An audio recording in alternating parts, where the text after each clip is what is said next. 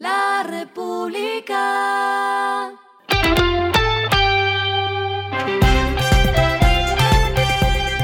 Al final de la jornada, esto es lo que debes saber sobre el comportamiento de los negocios, las finanzas y la economía. Las movidas de hoy fueron.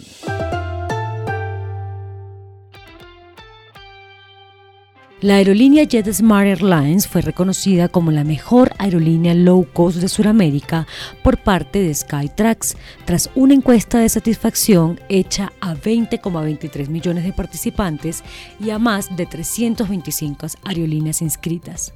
A nivel global, JetSmart se ubicó en el puesto 17 en la categoría low cost, siendo la mejor listada al situarse en el puesto número 8 en el ranking de evaluación de aerolíneas que mejoraron en comparación con el año 2022.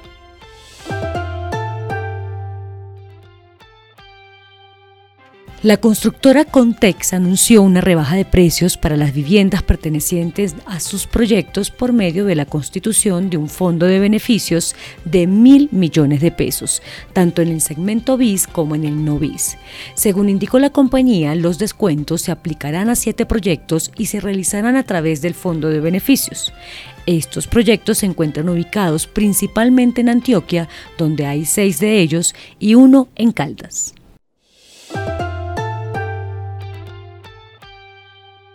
Movistar Empresas y Nokia sellaron una alianza con el fin de acelerar la transformación digital de las empresas de la región a través del desarrollo de redes industriales IoT, Internet de las Cosas. La solución permite interconectar los dispositivos inteligentes de una compañía conectados a una red. Esta alianza se enfocará en los sectores de mayor potencial en la región, incluyendo puertos, minería y manufactura en la región de América Latina. Lo que está pasando con su dinero.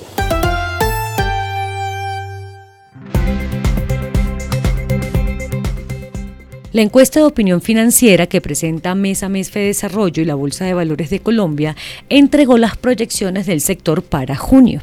Los analistas consultados ven que en la próxima reunión del Banco de la República, este 30 de junio, la tasa de interés se mantendrá estable en 13,25%, mientras que habría una reducción gradual desde agosto hasta el rango de 12%. La encuesta también ve que la inflación seguirá a la baja. El costo de la vida de los colombianos, que al cierre de junio estaría en 12,21%, mientras que en diciembre de 2023 se ubicaría en 9,22%. Por último, prevén que el dólar esté en 4.280 pesos a septiembre de este año y a 4.300 pesos en diciembre.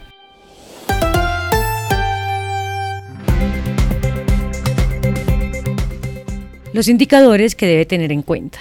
El dólar cerró en 4.149,19 pesos, subió 3,46 pesos. El euro cerró en 4.523,44 pesos, bajó 5,55 pesos.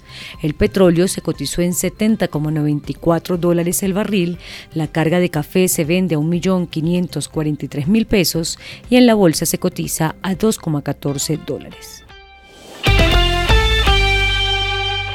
Lo clave en el día.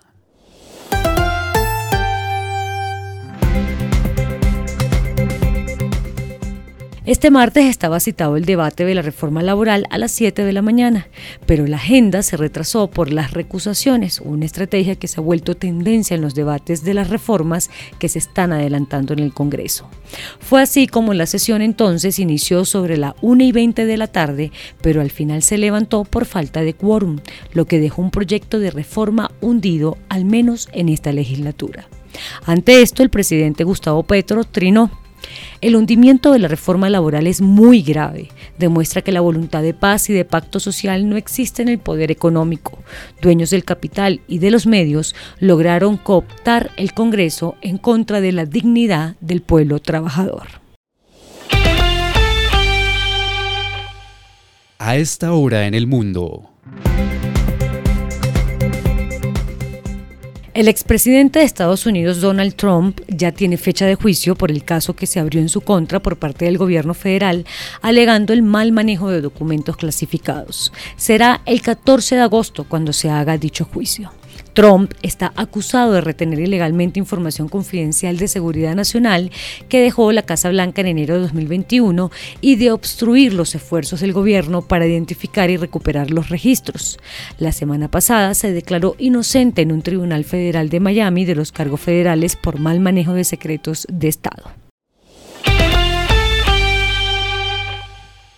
Y el respiro económico tiene que ver con este dato. La República.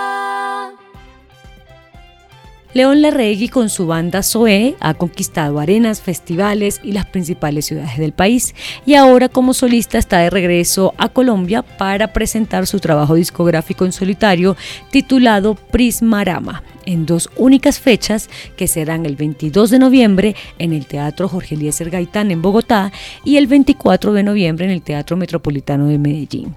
La venta de boletas en Bogotá arranca desde 127 mil pesos más servicio y en Medellín serán desde 150 mil pesos más servicio. La República.